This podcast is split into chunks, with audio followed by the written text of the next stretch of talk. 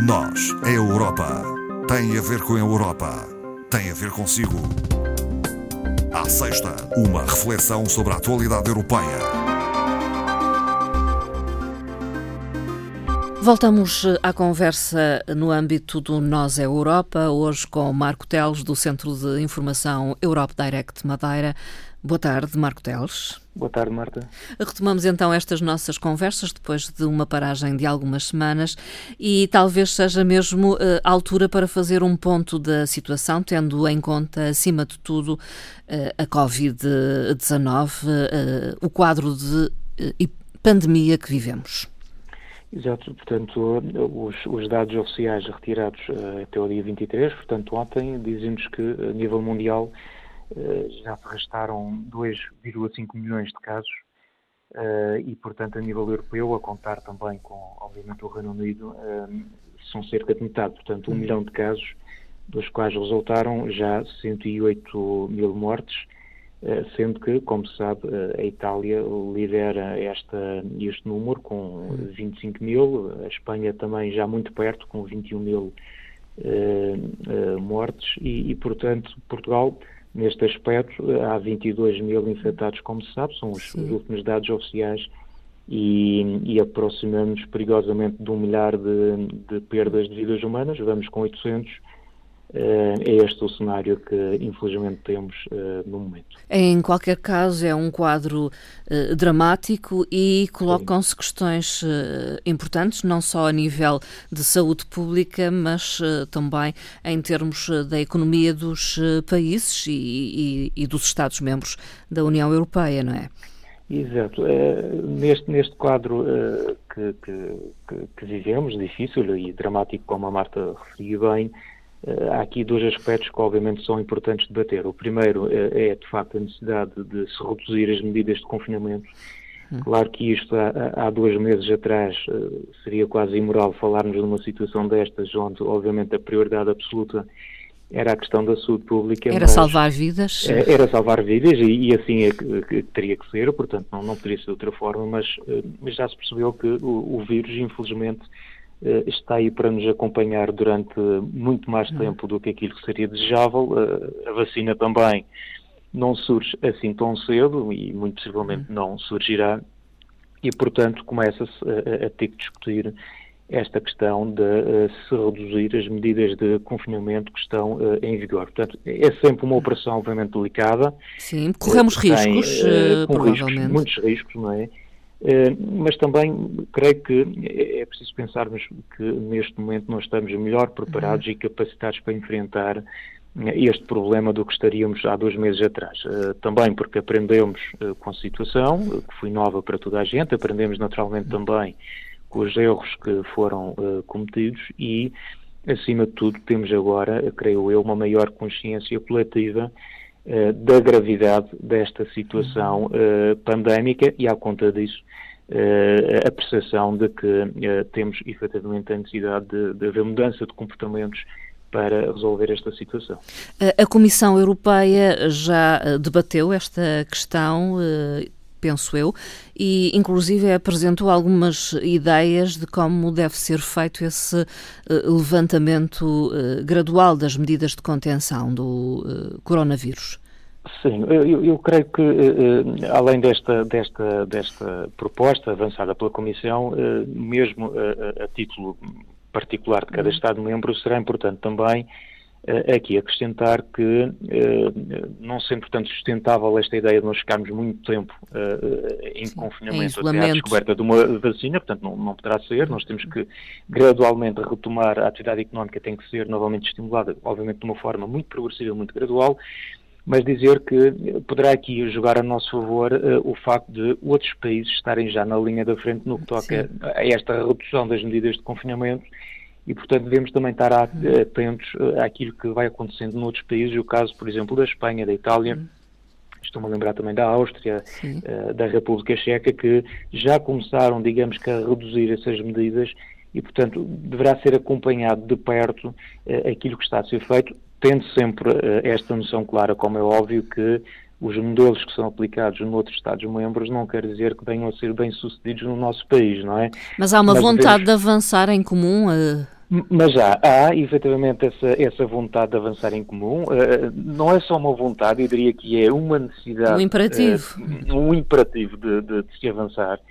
Uh, e daí que a Comissão Europeia, como a Marta referiu bem, apresentou recentemente o chamado Roteiro Europeu para o, o, levantamento gradual das medidas de contenção do coronavírus. E, no fundo, isto é uma resposta da Comissão para evitar aquilo que aconteceu em fevereiro, quando estávamos nesta fase inicial uh, de Sim. combate a esta situação pandémica, em que se assistiu, uh, em que se assistiu, aliás, um, a, um, a, um, certo isolamento dos Estados-membros, uh, decorrente também de um certo alarmismo, e tudo isso traduziu, em alguns casos concretos, porque não dizer até a um certo egoísmo, mas acima de tudo é uma descoordenação. E Sim. essas descoordenações não são benéficas para a resolução do problema. E, portanto, o que a Comissão vem fazer é apresentar uma espécie de roteiro onde, reconhecendo que existem diferenças eh, nesta situação do, do, combate à Covid entre Estados-membros, eh, deve haver, no fundo, uma estratégia comum. E, portanto, apenas para focar alguns aspectos nesta estratégia, a Comissão defende que deve haver três princípios comuns.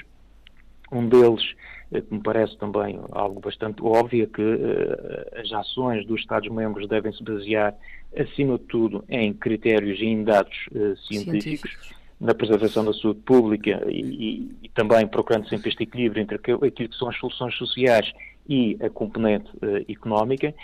As ações, o segundo princípio é que estas ações devem ser sempre coordenadas entre uh, Estados-membros, o que efetivamente não aconteceu, como bem nos recordamos, uh, no início, uh, quando estes problemas Sim. se colocaram, como países a tomar iniciativas individuais no que toca, por exemplo, o encerramento de fronteiras e depois colocar aqui problemas no que toca à situação das mercadorias. E, e exemplo, também no repatriamento, e no repatriamento também.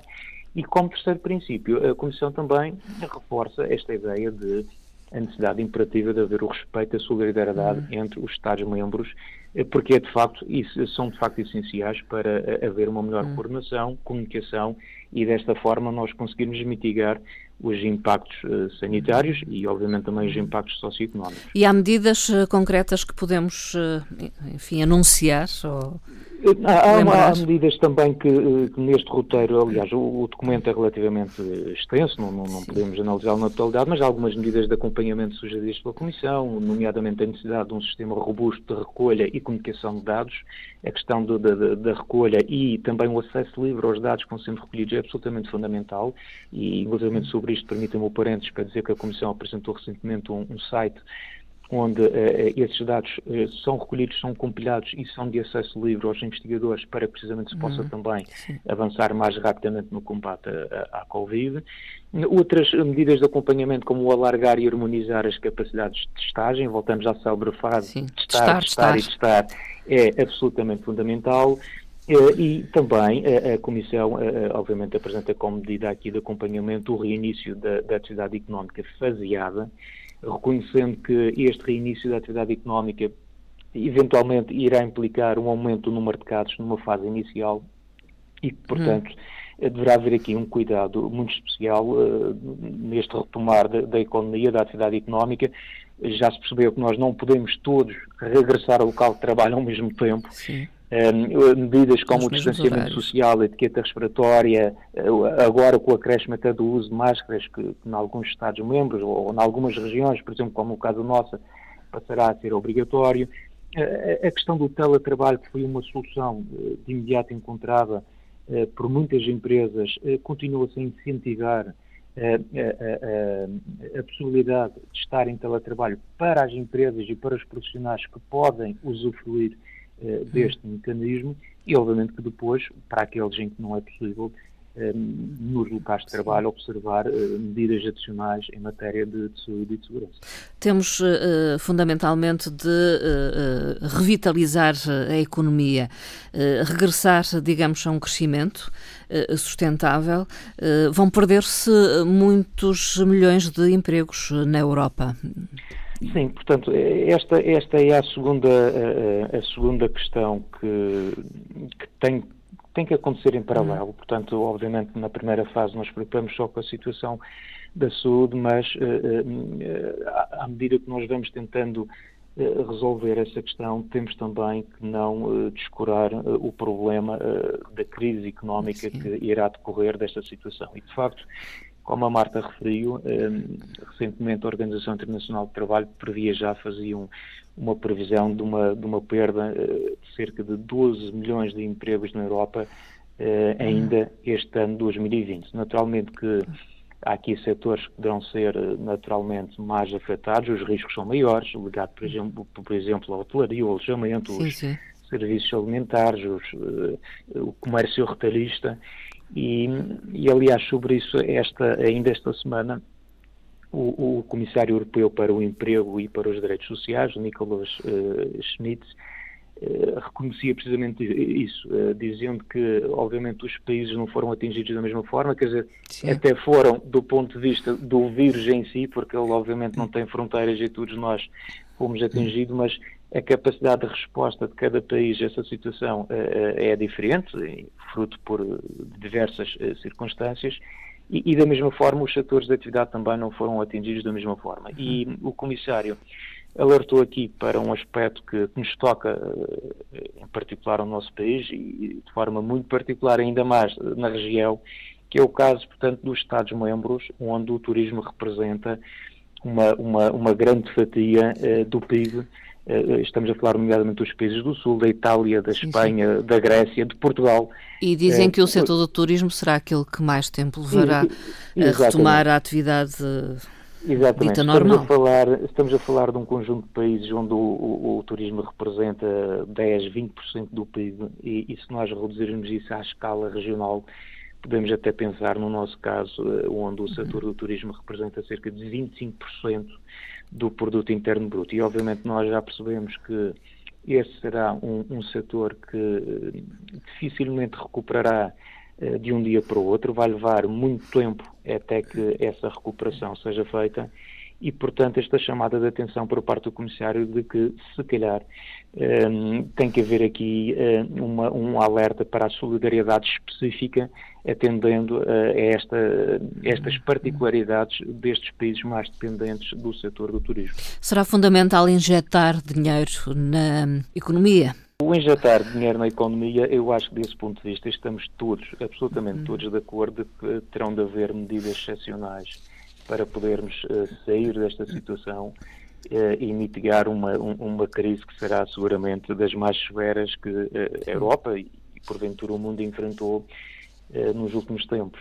E, e, portanto, essas medidas têm vindo a ser tomadas aos poucos, têm sido anunciadas. Aliás, eu aproveito eh, aqui também para dizer que eh, tem-se verificado um, e isto tem sido uma preocupação da Comissão Europeia e de outras instituições, nomeadamente também do Parlamento Europeu, de algumas campanhas de desinformação ao ponto até de já ser criado, ter sido criado uma página específica hum. para o combate à desinformação e, eh, e ter havido até reuniões por parte da Comissão Europeia com as principais plataformas, eh, do, do Facebook, do, do, do, Instagram, do YouTube, da Microsoft, para tentar também ajudar, porque essa desinformação neste momento eh, não leva a nada. E, portanto, aquela ideia que a, que a União Europeia nada fez, isto continua tudo igual, eh, não, não, é, é verdade. verdade. Não há é muitas verdade, medidas que foram tomadas. Há muitas é? medidas que foram tomadas e, portanto, e tem que haver aqui um esforço por parte da União Europeia de conseguir comunicar e comunicar bem essas medidas e tem que haver, uma vez mais, aquela honestidade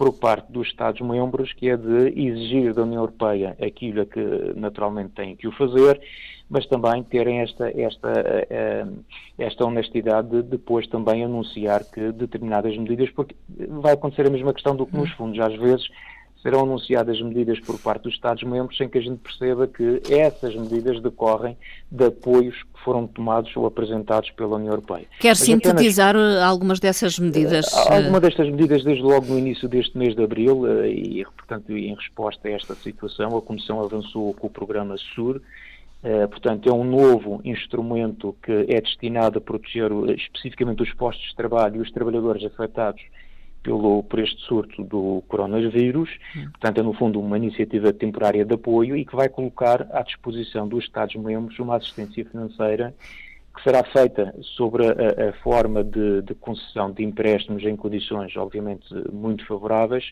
e que poderá atingir um total de 100 mil milhões de euros. Portanto, este é um mecanismo específico a pensar na parte uh, dos trabalhadores hum. e poderia dar aqui também uh, um outro exemplo que parece muito importante, que toca diretamente às pessoas, que tem a ver com o esforço de repatriamento uh, por parte da União Europeia, lembrando que quando nós iniciamos esta, este surto, quando se iniciou o surto, nós tínhamos cerca de 600 mil cidadãos europeus a maior parte do, dos quais eram, portanto, viajantes de curta duração, por, por, por, turismo. por emprego ou por turismo, estavam uh, no exterior e que ficaram bloqueados no estrangeiro sem poder regressar à União Europeia. Neste momento, uh, 500 mil, uh, mais de 500 mil já regressaram às suas casas e, portanto, estão ainda por repatriar cerca de 90, 98 mil europeus que se encontram, na maioria, na, na, região da Ásia e do Pacífico e alguns uhum. em África e cujo repatriamento deverá ainda ter lugar nos, nas próximas semanas até uh, conseguirmos resolver toda a situação. Também houve ajuda financeira a, a, países vizinhos da União Europeia. Como é que se justifica uh, isto?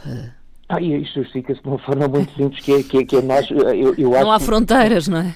Não há fronteiras. O mundo eu, é global. Creio, exatamente. Eu creio que Marta Silvia a, a, crise é horrível, é, oxalá que ela nunca tivesse existido, mas nós temos que aproveitar a crise, quanto mais não seja de uma perspectiva de oportunidade, e parar para refletir e pensar que nada deverá ser uh, como antes. E, hum. portanto, nós temos que repensar tudo isto, repensar a atividade económica, repensar a formação, repensar a maneira de trabalhar, repensar os setores de saúde e pensarmos, deixarmos de uma vez por todas de, de, de pensar de forma uh, egoísta e fechada, cada um no seu mundinho, porque realmente o vírus veio demonstrar tudo isto, nós estamos todos no mesmo barco e, portanto, quando um barco afunda, nós não podemos afundar só meio barco. A partir do momento que há um rombo, começa a entrar água e, portanto, independentemente do local por onde, por onde começa a entrar. a água, mais cedo ou mais tarde nós vamos todos ao fundo e, portanto, nós temos que pensar de forma coletiva. E, portanto, esta ajuda financeira da União Europeia uh, uh, não é nada de novo. Uh, aliás, nós Sim. sempre falamos isto neste programa Muitas de rádio. Vezes. A, a, União Europeia é, a nível mundial, a organização que está na linha da frente no que toca à ajuda pública ao desenvolvimento. e, portanto, este foi um, um, um, apoio, um apoio específico de 3 mil milhões de euros para 10 países eh, vizinhos, portanto próximos do continente europeu ou da, da, da, União Europeia, uhum. onde se inclui sobretudo nestes 10 países, a maioria são os países da antiga uh, Jugoslávia, portanto o, o, o Kosovo, a Albânia, a Bósnia-Herzegovina, a Geórgia, a Moldávia, Montenegro, uh, mas junta-se também aqui a, a, a, Tunísia e a Ucrânia, portanto uhum. países que são nossos vizinhos e que estão também com alguns problemas no que toca ao combate à Covid e que, portanto, a União Europeia, eh, numa, numa lógica de boa vizinhança, tentou dar aqui algum apoio eh, a estes países. Marco Teles, temos já muito pouco tempo. Quer referir-se ao Conselho eh, Europeu apenas, realizado? Do Conselho Europeu, apenas para dizer, realizado ontem, que a Presidente da Comissão Europeia, Ursula von der Leyen, comprometeu-se neste Conselho Europeu que teve ontem lugar a apresentar em maio, portanto já no próximo mês, uma proposta que se espera que venha a ser abrangente, ambiciosa e fala-se já na ordem dos bilhões de euros, ou seja, passamos a falar dos 12 dígitos hum. e que irá incluir o tão desejado Fundo para a Recuperação Económica. E, portanto, este Fundo para a Recuperação Económica, onde irá incluir este, este valor astronómico, fala-se de 1,5 bilhões uh, de euros, eh, terá que ser, obviamente, acompanhado, já foi referido, acompanhado de uma revisão do quadro financeiro plurianual de 21-27, como se sabe, uh, este orçamento para 21-27 estava ainda por aprovar e já se percebeu que, fruto destas circunstâncias, uh, terá que ser, obviamente, mexido, até para ser acompanhado deste chamado Fundo de Recuperação Económica. De resto, no Conselho Europeu também foi aprovado e aplaudido digamos, as decisões do Eurogrupo, que na semana passada, eh, contrariamente às expectativas iniciais que se pensava que não, não, não se havia chegar a consenso, Mário Centeno liderou o Eurogrupo de forma que eh, se, se chegasse aquele valor dos 540 milhões de euros de ajuda, hum. que se espera, eh, há grandes expectativas para que até junho, já em junho, esse valor possa eh, entrar, eh, digamos que em ação no apoio eh, aos Estados-membros, no entanto, convém dizer que eh, eh, faltam ainda responder a, algumas questões, que é saber uh, os detalhes à volta deste Fundo de Recuperação Económica, Sim. porque neste momento há opiniões divergentes saber se o financiamento dos Estados-membros será realizado através de empréstimos, e, e, ou ser através de empréstimos, naturalmente que isto irá pesar sobre as dívidas públicas de cada Estado-membro, em alguns casos dívidas que já são por si só bastante significativas, ou então eh, este apoio eh, recair sobretudo sobre a forma de subvenções, havendo também aqui a possibilidade de ser um misto destas, destas duas eh, possibilidades que foram aqui referidas além de sabermos de períodos de carência, maturidade, Sim. taxas de juros, enfim, há tudo agora uma, uma, uma série de questões que ficaram, que são detalhes, mas que obviamente são importantes e que se espera que em maio venham então a uhum. ser uh, apresentados pela Comissão Europeia. Ficamos por aqui, Marco Teles. Uh, em breve voltaremos a falar. Uh, até lá. Muito obrigada. Até lá. Muito obrigado. Um boa tarde. Obrigada. Obrigado. Boa tarde.